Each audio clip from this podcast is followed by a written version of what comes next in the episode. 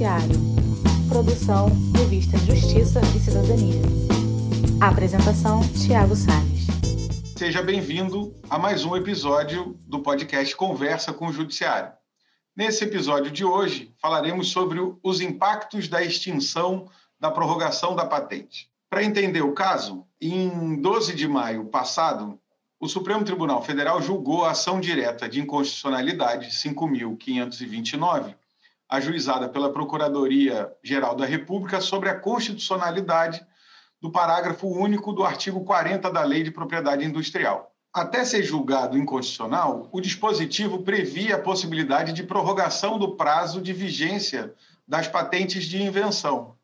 Na prática, a decisão do plenário do Supremo derrubou as patentes de mais de 30 mil itens, 3.400 só da indústria farmacêutica, que estavam em vigor há mais de 20 anos. Para entender as consequências da decisão, vamos ouvir o presidente da Comissão Nacional de Estudos Constitucionais da OAB, Dr. Marcos Vinícius Furtado Coelho, que muito nos honra como membro do conselho editorial da revista Justiça e Cidadania. No julgamento da ação de inconstitucionalidade, o doutor Marcos Vinícius atuou em favor da Associação Brasileira das Indústrias de Medicamentos Genéricos. É bacharel em Direito pela Universidade do Piauí, Federal do Piauí, doutor pela Universidade de Salamanca. Marcos Vinícius também é autor de diversas obras jurídicas e foi presidente do Conselho Federal da Ordem no triênio 2013-2015. Além dele, vamos contar ainda com a participação da coordenadora geral de inovação tecnológica do Ministério da Saúde, doutora Luciene Fontes Bonan. A professora Luciene é graduada em farmácia industrial pela Universidade Federal Fluminense, né, no Rio de Janeiro, mestre e também doutora em oncologia pelo Instituto Nacional de Câncer. E quem vai mediar a conversa é o nosso timoneiro, presidente do Conselho Editorial da revista, o ministro Luiz Felipe Salomão, do Superior Tribunal de Justiça. Obrigado, Tiago. Eu quero agradecer é, a presença dos nossos convidados, nosso sempre presidente Marcos Vinícius Furtado Coelho, presidiu com destaque o Conselho Federal da Ordem dos Advogados e é um dos advogados mais atuantes no Supremo Tribunal Federal, no Superior Tribunal de Justiça, sempre referido também no Tribunal Superior Eleitoral, tem várias obras publicadas, é um dos mais atuantes que eu conheço. Fico muito honrado com a sua participação aqui. A doutora Luciane, pela é, descrição que fizemos, é também profunda conhecedora do tema, participou diretamente dos debates que resultaram nesse julgamento histórico que o Supremo Tribunal Federal veio de concluir a temática é muito atual, muito relevante. Por isso, então, eu quero agradecer muito a participação dos dois, dizer da minha satisfação de fazer esse debate aqui, de intermediar esse debate.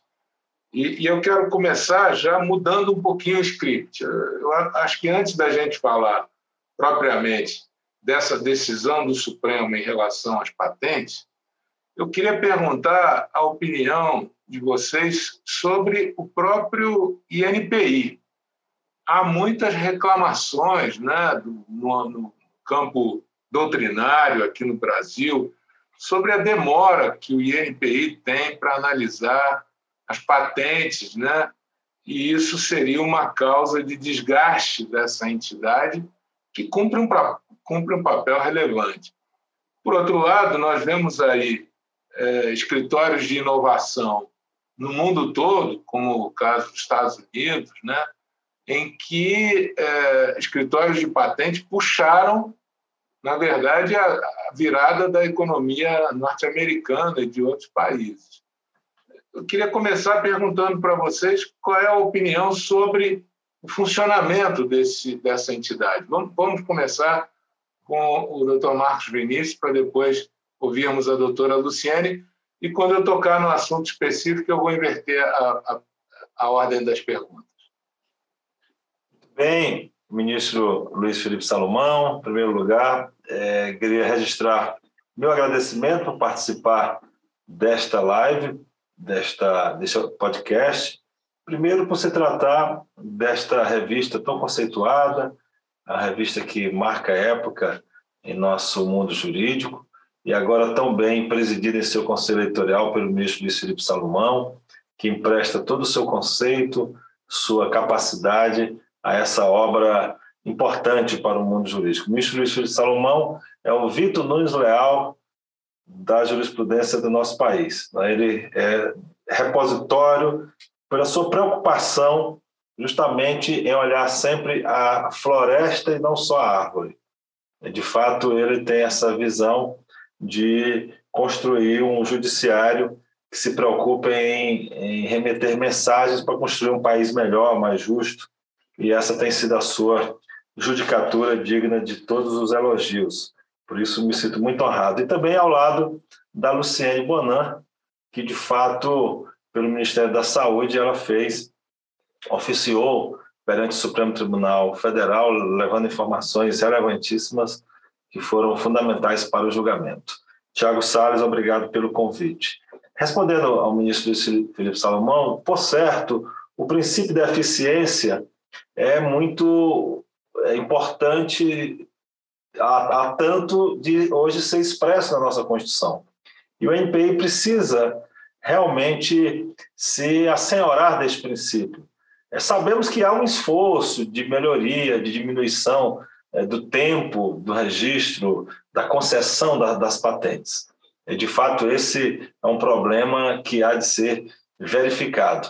E nós temos, neste caso, no Brasil, a nossa lei brasileira traz uma, uma proteção patentária eficiente desde quando há solicitação. É que o nosso, nosso sistema legal diz que, feita a solicitação, é, ninguém mais pode utilizar aquela, aquele produto. Se assim fizer, ele pode correr em perdas e danos. E o Superior Tribunal de Justiça tem jurisprudência nesse sentido de assegurar é, indenização por, é, em benefício de alguém que tiver que já pedido o registro, muito embora ainda não deferido e muito embora ainda não é, concedido, nesse prazo há uma proteção eficiente, e justamente para impedir que a demora é, traga prejuízo, porque nós não queremos jamais, isso é importante registrar, é, é, é desdizer da importância das patentes para o desenvolvimento tecnológico. De fato, a patente ela é fundamental, sobre isso iremos falar logo em seguida, e quanto antes o NPI concedê-la, tanto melhor, e enquanto não conceder, há de ter uma proteção é, patentária eficiente para aqueles que requereram ao INPI o, a concessão da, da, patente. Mas eu penso que a doutora Luciane poderá melhor abordar sobre esse ponto específico do NPI, ministro. Obrigado, doutor Marcos. Doutora Luciene. Muito obrigada. Obrigada, ministro Salomão, pela oportunidade. Obrigada ainda, doutor Marcos Vinícius, também pelas palavras. É, em relação à pergunta, então, né, sobre a questão do NPI, assim, é, o NPI, assim, de fato, é peça fundamental no nosso, nosso ambiente de inovação do país. A gente tem que reconhecer, então, que todo esse trabalho ele é de extrema relevância né, na parte da nossa questão de proteção, da inovação tecnológica, da atração de investimentos. Então, quanto mais eficiente ele for, né, de fato, é melhor para todo o país. Né? Então, junto ao Ministério da Saúde, o MPI ele tem sido muito parceiro, é, não tem como a gente deixar de falar, né, nesse momento nosso de pandemia, né, o MPI tem sido muito parceiro na questão é, né, no Observatório de Patentes, nas nossas solicitações de priorização de, de análise de, de, dos pedidos de patentes. É, então, ele tem feito um, um, a gente tem feito um, tra um trabalho muito próximo né, entre o MPI e o Ministério da Saúde. Mas, assim, de fato, né, assim, né, puxando o outro lado, né, na parte histórica, assim, né, dessa questão da eficiência na análise, é claro que é, um NPI mais eficiente ele vai ser vai, vai trazer mais eficiência também né no, no, na oferta né dos produtos nossos né então para o Ministério da Saúde para o sistema de saúde como um todo. Então a gente é, em muitas discussões até em, em, manifestações nossas a gente colocava junto ao Ministério da Economia né outras questões que poderiam ser trabalhadas também né não só a questão da divulgação do parágrafo único mas talvez, talvez trazer mais é, questões relacionadas ao prazo para trabalhar a eficiência do NPI, né, para que a sociedade não, não seja prejudicada por atrasos nossos estados. Né? Então, a gente vinha também trazendo essas questões para é, melhorar a, o trabalho do NPI. Obrigado. É, vamos seguir falar um pouquinho da ADIM 5529. É, vamos tentar traduzir aqui, é, tirar o, o juridiquês, né, para a gente poder falar a linguagem simples. O que, é que o Supremo decidiu, doutor Marcos Vinícius? O que, que, que, afinal de contas, ficou decidido lá? Quais os efeitos lá na ponta para o consumidor? Como é que isso funciona?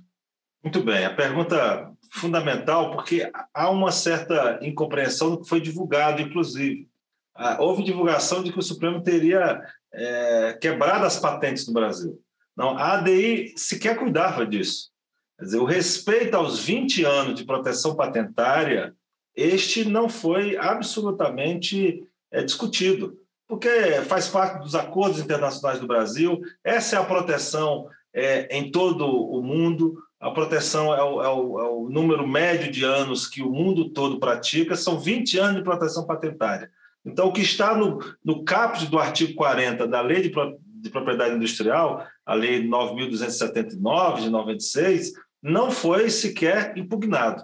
O que é que foi discutido? O parágrafo único do artigo 40, que dizia o seguinte: que poderia esta proteção patentária ser estendida né, por um prazo não determinado, por um prazo não certo, não é? e, e, esse é o grande problema, não é? Para além dos 20 anos, o que daria uma, uma proteção que traria insegurança jurídica para o setor. Então, não, não se saberia quando que é, os genéricos poderiam ser produzidos, não saberia quando a indústria nacional poderia também se usufruir, porque nós sabemos que deve haver a combinação do interesse do investidor e do cientista, do descobridor da patente, da proteção, que são os 20 anos, mas também do interesse do desenvolvimento econômico e social do país, que significa que em algum momento essa patente, esse uso, esse invento, ele ser de uso comum. Então, de fato, o que o Supremo fez foi conciliar, como a própria Constituição manda, o direito de propriedade com a função social da patente, porque a própria Constituição assim prevê, é, e de fato isso foi muito benéfico ao consumidor, porque barateou. Ministro Salomão já é, uma semana ou duas semanas após o julgamento, é, remédios vieram à prateleira e fizeram com que houve, houve barateamento de cerca de 90% do valor dos, dos remédios. E remédios importantes para o combate à Covid. Remédio importante para as sequelas da Covid. Os preços vieram, inclusive dos produtos é, não genéricos, também baratearam para competir com, com genéricos. Porque nós sabemos que deve haver a proteção patentária, mas 20 anos é o prazo que os Estados Unidos, a Inglaterra, os países sedes das empresas que tanto reclamam da proteção patentária praticam os 20 anos. Para mais de 20 anos, o Supremo considerou inconstitucional por fundamento jurídico que espero poder, em seguida, sobre ele dizer. Mas foi importante para o consumidor no barateamento do preço, foi importante para os cofres públicos, o doutor Luciano poderá falar, bilhões de reais serão economizados do SUS na, na aquisição de medicamentos, e o que, ministro Salomão, seria algo importante, essencial em qualquer momento da vida nacional, da vida humana, nesse momento de pandemia, passou a ser um imperativo ético até, é, reconhecer a necessidade do acesso, porque além da questão do preço, também estava havendo falta de fornecimento de medicamentos essenciais ao combate à, Covid, porque o mundo todo reclama medicamentos. E, e, a, e certos produtos com patentes com mais de 20 anos, no Brasil não estava sendo possível produzir pelos genéricos. Então, esses foram elementos sopesados pelo Supremo Tribunal Federal para reconhecer, portanto, a inconstitucionalidade da extensão patentária. Então, aquilo que excede por 20 anos, por prazo que não é certo, não é determinado, é que o Supremo declarou inconstitucional. Muito bom. Quer dizer que a proteção patentária, como incentivo ao empreendedorismo, ao desenvolvimento econômico, evidentemente que ficou mantida pela decisão do Supremo. É, só que é, o prazo, além dos 20 anos, é que o Supremo disse que não é possível, em linha com o que vem sendo decidido no mundo inteiro. Né? Eu vou deixar para a gente falar um pouco sobre a vacina, é, sobre as vacinas, né, mais para o final. Mas eu vou perguntar como é que fica essa questão da patente das vacinas, que não tem a ver com, com o julgamento agora do Supremo, mas que é bastante atual é, já que nós estamos falando também dos medicamentos que são utilizados para o tratamento da Covid, essa pandemia trágica que nos afeta. É, a doutora Luciane agora vai apresentar a outra visão, né?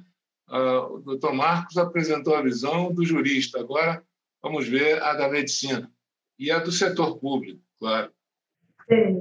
É, assim, falando de, em termos bem práticos, né, na ponta da linha, o que, que a gente tinha? A gente tinha muitas vezes né, uma discussão bem antes da pandemia, né? Assim, a gente já tinha dificuldade de acesso a alguns medicamentos por conta da extensão do, do, da vigência das patentes.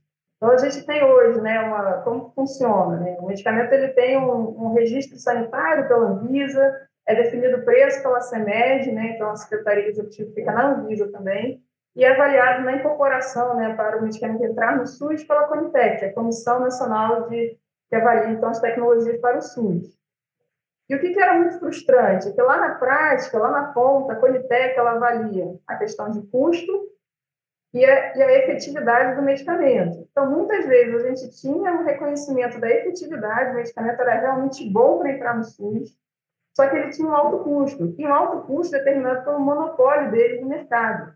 Enquanto a gente tinha já em outros países a queda, né, a, a, a vigência da patente já tinha já, já acabado, de alguns biológicos já tinham biosimilares no mercado, reduzindo o preço a 30%, podendo chegar até 70% de queda de preço, a gente não tinha como acessar esses medicamentos lá fora, porque ainda tinha um monopólio aqui. E eu não falo monopólio de um, dois, três anos. Com a, o parágrafo único, ele dava muitas vezes uma extensão de de 8 a 10 anos. Então, a gente tinha exemplos recentes que foram analisados de incorporação no SUS, de medicamentos que já podiam entrar com preço reduzido, não foram incorporados, porque eles tinham eles revelavam um impacto orçamentário muito alto, e quando a Conitec ela avalia, ela tem que pensar no coletivo, né, porque o, o orçamento ele é limitado, então gente não consegue incorporar tudo, então isso a, a conta ela não fecha, a gente precisa fazer conta também né, de, de custo, então, o impacto orçamentário ficava muito alto e a gente não tinha uma expectativa, né, uma previsão de queda dessa patente. Então, não tinha uma previsão de entrar novos, novos concorrentes no mercado que pudessem puxar o preço para baixo. Então, com isso, muitas vezes a recomendação era de não incorporar no SUS por conta de custo. Né? Então, assim, na, na, é, é, exemplos práticos a gente vive aqui né, é, mensalmente né, na, nas avaliações da Conitec, é trabalhar essa questão assim, da vigência da patente. Então, muitas vezes era muito frustrante mesmo, assim, ver que outros países já podiam ofertar uma tecnologia à sua população e nós aqui não conseguimos por causa do custo. Então, a gente fica realmente muito satisfeito na expectativa que essa decisão hoje ela traga, então, um benefício muito grande para o SUS. E para, e para o preço assim dos remédios, tem como dar alguns exemplos práticos do que acontece Sim, então, a gente dia a dia? Fez uma, até uma análise aqui mesmo pelo Ministério da Saúde, é, lá pela, pela coordenação onde eu atuo, de 10 medicamentos que têm maior impacto econômico, que são objetos de compra centralizado pelo Ministério da Saúde, onde as suas patentes é, elas incidiam na, na extensão do, por conta do parágrafo único. Né? Então, fazendo um cenário hipotético à época, né? É, não hoje, né, assim, a época onde existia o parágrafo único, nós vimos que é, a economia de recursos que nós poderíamos ter para o Ministério da Saúde na compra de 10 medicamentos, se não houvesse o parágrafo, se não houvesse a extensão das patentes, seria da ordem de quase 3,6 bilhões de reais em 10 medicamentos. Então, assim, esse impacto é muito maior, até porque nem todos os medicamentos são objetos de compra centralizadas, muitos medicamentos são comprados por estados e municípios, e que sofrem do mesmo jeito, né? Porque no mercado não tem essa extinção. Então, assim, normalmente, quando a gente trabalha no mercado farmacêutico, é, pensando na, de medicamentos sintéticos, por exemplo, onde a gente tem o medicamento de referência, que é o inovador, e o genérico e o similar. A gente tem uma queda em tabela já de 35%, né, até o preço do genérico, mas isso é uma tabela, a tabela da Câmara de, do Mercado de Medicamentos, a CEMED. Mas, na prática, o preço praticado pode chegar a até 90% de redução. Então, quando a gente tem concorrentes de mercado na parte de sintéticos, a queda é muito grande. E na parte de biológicos também, apesar de ser um, um medicamento com maior complexidade tecnológica, a própria entrada do biosimilar no mercado já pode puxar o preço para baixo na ordem de 30% desse preço praticado, ou até mais, assim, né? depende, depende de, do, do, referencial de preço. Né? Muitas vezes a gente tem, na definição do preço teto, né, é estabelecido pela CEMED, que aqui no Brasil o preço é regulado dos medicamentos, né? Então, a CEMED ela faz essa regulação estabelecendo um preço teto, só que o preço teto ele nunca é exatamente o praticado. Quando o monopólio, sim, a empresa ela sempre joga no preço teto, no máximo que ela pode praticar. Mas quando entram novos concorrentes, aí sim ela, ela começa, de fato, a fazer essa concorrência no mercado e o preço cai. E muitas vezes o preço que a CEMED referencia é o preço lá de fora internacional. Então, se a gente já tem um preço internacional mais baixo, isso pode puxar para uma redução de preço no mercado farmacêutico. Então, é bem importante que a gente possa ter essa, essa possibilidade de ter novas ofertas, né, novos entrantes no mercado que possam concorrer. Muito interessante, sim, é, o impacto pro, também para o dia a dia do cidadão. Né? Doutor Marcos Vinícius, me diga uma coisa: a partir dessa decisão do Supremo, quais foram realmente os fundamentos que, que a Suprema Corte adotou e, e quais são os reflexos disso para os pactos, os compromissos que o Brasil firma é, e tem firmado internacionalmente. Perfeito, ministro. É, em primeiro lugar, é, é, devo aqui, de fato, elogiar a, a, postura do ministro relator, o ministro Dias Toffoli, que fez um voto magistral, esplêndido, na densidade, na pesquisa, e, de fato, é, é, trouxe todo o direito comparado, o direito, a, boa doutrina sobre o tema, e, e, e, aplicou fundamentalmente, ministro, o artigo 5 inciso 29 da Constituição Federal, quando ela prevê que a lei fixará o privilégio patentário de forma temporária. Então, a, a melhor interpretação desse dispositivo constitucional é de que a lei deve fixar um tempo certo para a proteção patentária. Quer dizer, a, a Constituição é muito clara, a patente tem que ter um prazo certo, determinado, conhecido, sabido, não pode ficar à mercê de humores e de variações. É, e como a própria Constituição chama a patente de privilégio. E como se trata, portanto, de um privilégio, não pode haver interpretações que ampliem esse privilégio para além do prazo. Então, o artigo 40 fixou o prazo, 20 anos. O parágrafo único traz uma extensão que não existe, aqui respondendo a segunda parte de sua pergunta, ministro, no acordo TRIP, que o Brasil é signatário. No acordo TRIP, ele, na verdade, ele traz a obrigação da fixação de um prazo certo. É, é, essa extensão patentária, que seria o que se chama TRIP Plus, o Brasil não é signatário do TRIP Plus. Então, nós não temos a obrigação internacional dessa extensão patentária. Então, não há qualquer impacto, porque efetivamente o que o Brasil, a partir da decisão do Supremo, passa a praticar é o que é praticado em quase todos os países do primeiro mundo, em todos os países europeus, dos Estados Unidos da América, na Inglaterra, no Canadá. Esse é o, esse é o modelo. Mas a extensão patentária que era uma, um ponto fora da curva no cenário internacional.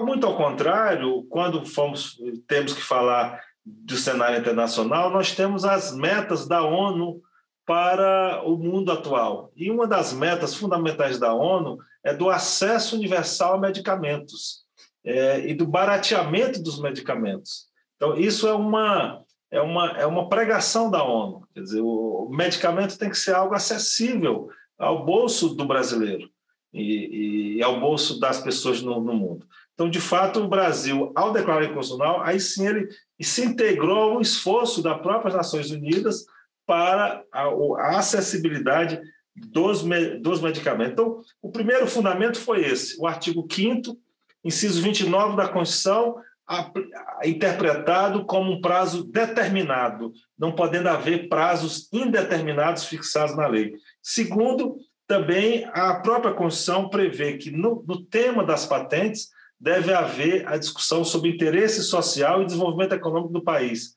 Quer dizer, ao fixar, a lei deveria levar em consideração o interesse econômico do país também e, e o interesse social. E como sabemos, o direito à saúde é fundamental. E, e efetivamente, nessa interpretação e nesse balanceamento dos interesses, chegou-se à conclusão de que a proteção por 20 anos protege a propriedade intelectual e a inconstitucionalidade da extensão protege o direito à saúde, o interesse social e o desenvolvimento econômico do país. Foi essa a interpretação que o Supremo Tribunal Federal, na nossa opinião, é, bem e adequadamente formulou. Muito bem e didaticamente explicado, compreendi perfeitamente. No, no cenário internacional, doutora Luciene, como ficou o Brasil depois dessa decisão, do ponto de vista médico? Muito importante essa, essa fala do Dr. Marcos Vinícius, porque, de fato, é, no cenário internacional, a gente até tem alguns privilégios em relação à extensão de patente, mas eles são atrelados a um limite, né? então, ao limite máximo. Né? Então, e muitas vezes eles são atrelados também a, outra, a outras questões, então, dentro da, da parte da análise do medicamento. Então, é, nos Estados Unidos, ele é ali um limite máximo, a previsão de cinco anos de extensão, mas tem também um outro critério relacionado à sua análise junto ao FDA, que seria como se fosse a nossa Anvisa aqui, né, o órgão regulador sanitário.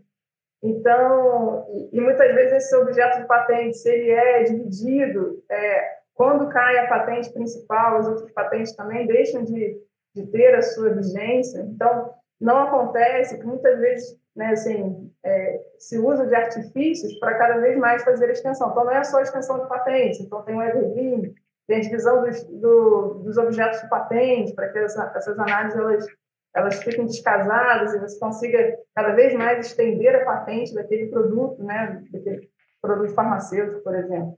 Então, no caso, a gente tinha é, alguns problemas. Então, era essa, essa questão que não tinha limite na, na da, a patente ela poderia existir por, por vários anos, dependendo né, do, do prazo de análise do NPI.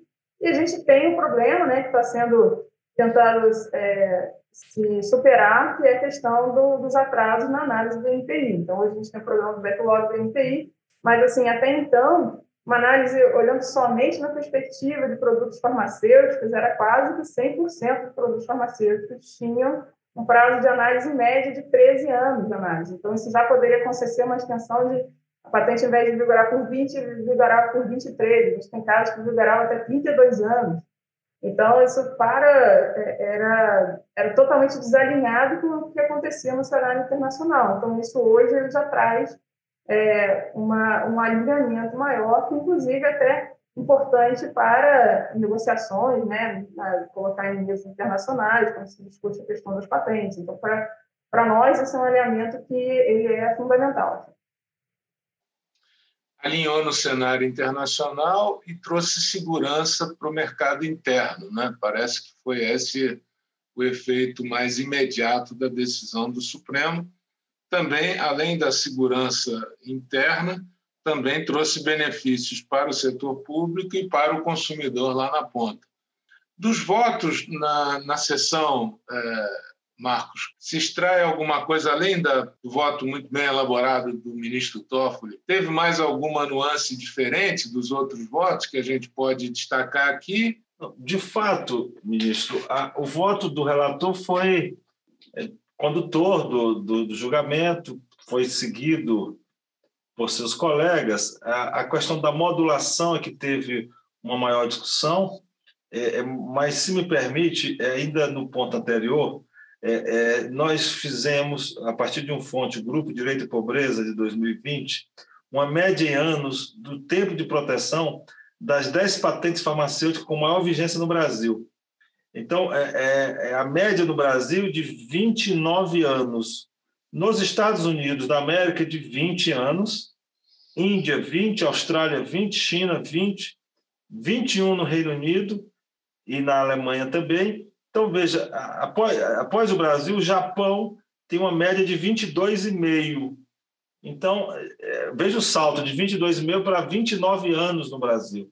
Então, o segundo colocado, o Japão, das 10 maiores patentes em vigor, no, no Brasil, então verifica essa disparidade da proteção patentária maior em nosso país. Mas, de fato, na questão da modulação é que houve uma maior discussão, ministro, e, e, e houve, de fato, eh, novo, uma nova sessão marcada para que fosse melhor é, pensado, e na sessão de retorno houve um consenso no sentido de que as patentes já estendidas é, ficariam preservadas, é, em regra. Né? As patentes do setor tecnológico, dos demais setores, as que já estavam objeto de extensão. Somente em relação à saúde, aos medicamentos e produtos da saúde, é que houve a aplicação imediata da decisão do Supremo, verificando inclusive o momento é, pandêmico em que vivemos. Então, de fato, essa, o ponto da modulação é que recebeu a maior reflexão, o maior debate, é, e, portanto, foi essa a decisão do Supremo. Excepcionou a saúde para a aplicação imediata, ao passo que as demais áreas permanecem usufruindo da extensão patentária, é, a, não podendo ser concedidas novas extensões a partir da decisão do Supremo. Então, vai ter reflexo também em diversas outras áreas que a gente ainda não conseguiu levantar o tamanho das outras áreas que a, a decisão afeta. Exato, mas a, a, nas demais áreas houve de, a, as extensões já concedidas estão mantidas. Né? Certo. Somente não pode haver novas extensões patentárias, o que vai fazer com que as demais áreas se programem para isso. Elas saberão que terão só 20 anos para se. Quais são as demais áreas que a gente pode mencionar? O setor tecnológico me parece que é o setor, como o ministro assinalou no início, mais, mais fortemente, é, digamos, interessado. Né? É o setor que mais inova, que mais tem, em quantidade, em qualidade, é trazido registros e marcas. Né? Com, com certeza, esse é o setor que é o, é o tecnológico. Né? Bem, o, o, assunto é muito interessante, eu acho que a gente ficaria aqui por um bom tempo, mas precisamos concluir. E eu vou concluir perguntando, é, em relação às vacinas da, da Covid, teve algum impacto essa decisão do Supremo? Nós podemos dizer que, que a situação é, em relação às vacinas modifica com essa decisão? Ou, ainda que não se modifique, como é a questão patentária em relação às vacinas? Vamos começar com a doutora Luciene. É, em relação a, a, a, ao Covid, a decisão ela impacta diretamente na questão dos medicamentos, porque sim, os medicamentos hoje que são utilizados no suporte né, é, desses pacientes com o Covid, eles são medicamentos já muito antigos, então alguns a gente ainda tinha é, proteções patentárias que poderiam impedir a, seu, a sua produção aqui no mercado nacional, apesar do mercado nacional já ter a, a tecnologia, a suficiência tecnológica para a produção. Então, isso sim afeta diretamente.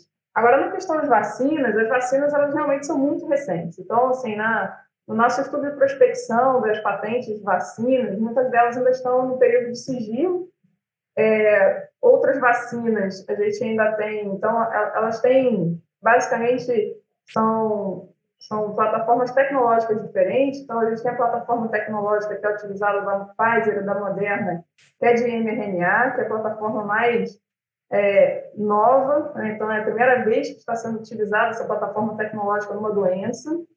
É, e, e, aí sim, essa plataforma tecnológica é o que vem se colocando em discussão de transferência de tecnologia. O Brasil ele não tem ainda a suficiência é, tecnológica, prontidão tecnológica para produzir esse tipo de vacina. Tem que ser feito, então, é, só uma simples discussão de quebra de patente, né? Se houver patente desses, dessa base tecnológica, não é suficiente para o Brasil começar uma produção.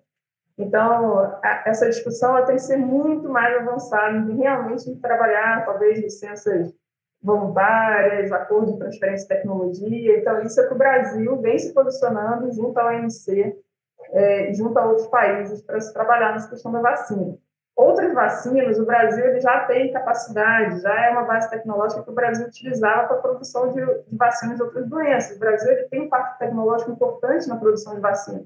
Então, o papel realmente do, da Fiocruz, do Butantan, que foi, na verdade, né, é, é, fruto de investimentos é, pré, né, anteriores, né, assim, que hoje traz essa questão é, de, de prontidão na produção de vacinas. Então, mas mesmo assim, por conta da agilidade, da, da rapidez na, no processo de, de, vacinas, todas elas foram produzidas, né, hoje as que estão sendo produzidas e é, fornecidas ao SUS, elas foram também frutos de transferência de tecnologia, que é da Fiocruz e a do Butantan. Então, hoje a gente tem esse, esse cenário né, onde a, a, as patentes ainda elas não prejudicam o acesso às vacinas, porque muito, o, o, problema do acesso às vacinas é, muito, é, é outro, né? A demanda, né, que é, que é global, é, mesmo com a demanda global, já havia lá no início da pandemia, a sinalização de que, é, mesmo que se utilizasse todos os parques tecnológicos internacionais para a produção de vacinas, não era suficiente para vacinar a população mundial. Né? Então, assim, necessário né, nesse momento. Então, nesse sentido, o que tem hoje o problema de acesso são, são demandas. E aí, junto a isso, a gente vem trabalhando né, para que todos os problemas né, relacionados ao acesso, então, acesso ao insumo farmacêutico, a, se há alguma questão patentária, então a gente vem trabalhando, vem prospectando, para que se isso for um ponto né, de, de impedimento no acesso, que a gente possa interferir, mas até então, outros, outros, outros fatores são mais importantes nesse processo. Gente Obrigado, sempre vem acompanhando, a NPI também vem acompanhando junto com a gente, fazendo sempre a prospecção tecnológica dessas patentes. Então, é uma discussão que a gente até vê no cenário internacional, a gente vê até algumas reportagens né, dos Estados Unidos dizendo assim, olha, garanto acesso à, à, à patente da vacina e tal, mas talvez isso não é o suficiente para garantir a produção do que a gente precisa hoje na emergência, né? Em termos de tempo. É, a, a, o que se fala, né, o que se comenta, eu só sei pelo que eu acompanho pela imprensa, é que esse tem essa discussão tem um efeito de começar a fazer o barateamento do, é, do material, da, da, da, própria vacina, dos insumos, né, porque é, se coloca no horizonte o que eles chamam é, que não é nada técnico, de quebra da patente a nível mundial, né, é, faz surgir imediatamente essa ideia de que pode baratear o custo. Mais ou menos o que aconteceu aqui conosco em relação aos remédios da AIDS. Né? Houve também uma, uma posição isolada do Brasil, acho que naquele momento, e acabou que o efeito foi um pouco esse. É, também se fala a questão dos genéricos, né, da mesma forma, mas aí é uma outra discussão que nós teríamos que reabrir para poder falar sobre isso. Mas foi muito esclarecedor a sua visão sobre isso. Sobre nessa parte do, do, dos medicamentos para AIDS, né, naquele contexto já tinha toda uma negociação prévia, né, então assim, é, junto ao produtor, né, então assim, é, houve uma, um preparo da, da Fiocruz para que ela pudesse é, absorver aquela produção do medicamento. Então, né, tiveram tentativas de negociação, então foi um outro cenário. Né? Então, o cenário hoje é que, assim, poderia até baratear a questão dos insumos, mas a questão é que os insumos estão, eles são escassos. Né? Então, se a gente não tiver esses contratos, né, essa relação com quem está produzindo, com quem tem a tecnologia, quem tem o know-how, a gente não conseguiria produzir né, assim, internamente. É claro que agora vão vir, né, talvez para o ano que vem, novas vacinas com produção realmente nacional. A gente tem acompanhado os ensaios clínicos de vacinas que estão sendo produzidas no país, consumo 100% nacional. Então, aí a gente já entra né, no cenário realmente produtor de vacinas aí mundial, que possa é, absorver a nossa demanda e possivelmente até exportar. Né? Mas hoje o que a gente tem é, é, é um cenário onde é, realmente a gente precisa ainda da colaboração da questão dos produtores. Obrigado. A questão da vacina realmente nova, eu não consegui ver nenhum efeito da decisão do Supremo, mas teve algum? Doutor Marcos Vinícius, tem algum impacto disso? Não. Ministro, com relação à vacina, doutor Luciene é, bem disse, e aqui vai também meu, meus elogios, é bom ver, né, ministro Salomão, uma, uma profissional tão competente à frente, né, dá para a gente a alegria, né? Verdade. Saber que a, a voz... Orgulho. É orgulho, né, inteligente, racional, científica, no comando de uma pasta tão importante do Ministério da Saúde. Parabéns, doutor Luciene. Mas, de fato, a, a, a vacina, as vacinas são muito recentes, então, diretamente sobre a vacina não, não há impacto, mas insumos da vacina é, pode ser que, que tenham. Mas, com certeza, os remédios hoje aplicados para o combate ao Covid, para as sequelas do Covid, esses, é, eu lhe digo que na semana seguinte, alguns genéricos começaram a sair e os preços foram a 5%, 10% do praticado no mercado. Inclusive, os medicamentos oficiais baixaram o preço. Não é que eles deixaram de lucrar, eles passaram a lucrar menos apenas. É, e tanto que continuam sendo fornecidos e vendidos, inclusive os não genéricos. E o que foi importante para o nosso país, esse equilíbrio, né, que, é o, que é o equilíbrio de todo o corpo constitucional brasileiro. Nós temos uma sociedade capitalista, uma sociedade que estimula a livre iniciativa, defende a propriedade privada, defende o acesso individual aos bens de produção, mas, por outro lado, a nossa Constituição traz claramente a necessidade de um equilíbrio com a função social da propriedade, acesso à saúde, acesso ao desenvolvimento, desenvolvimento econômico e social do país. Então, esse equilíbrio que é o próprio equilíbrio que devemos buscar na nossa cidade brasileira. Eu costumo dizer que a Constituição ela é um, um pacto de nação, é um projeto de nação, é a nossa Constituição. É que o Supremo, nessa decisão, na minha opinião, bem conseguiu é, é, unificar esses interesses. Então, penso que, que ficou, fiquei muito feliz em ter participado de uma causa que trouxe, na minha opinião, benefícios inequívocos ao presente e ao futuro do, do Brasil. Puxa, olha, muito interessante, muito obrigado pela participação de vocês. Temos que encerrar, nosso prazo já se esgotou.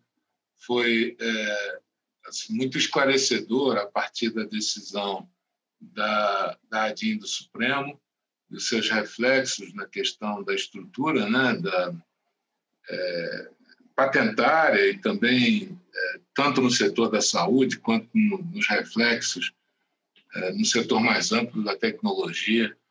Então, estão ambos de parabéns. Eu só tenho a agradecer muito o tempo que destinaram aqui para os nossos esclarecimentos. Eu fico muito agradecido mesmo. Devolvo uh, ao Tiago a condição aí final do nosso trabalho. Na verdade, eu só tenho a agradecer, né, pela pela atenção da doutora Luciene, do doutor Marcos Vinícius.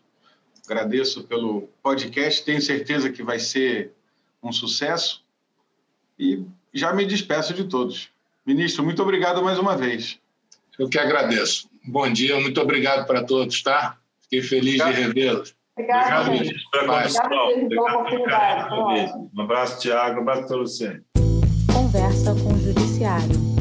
Produção Revista Justiça e Cidadania.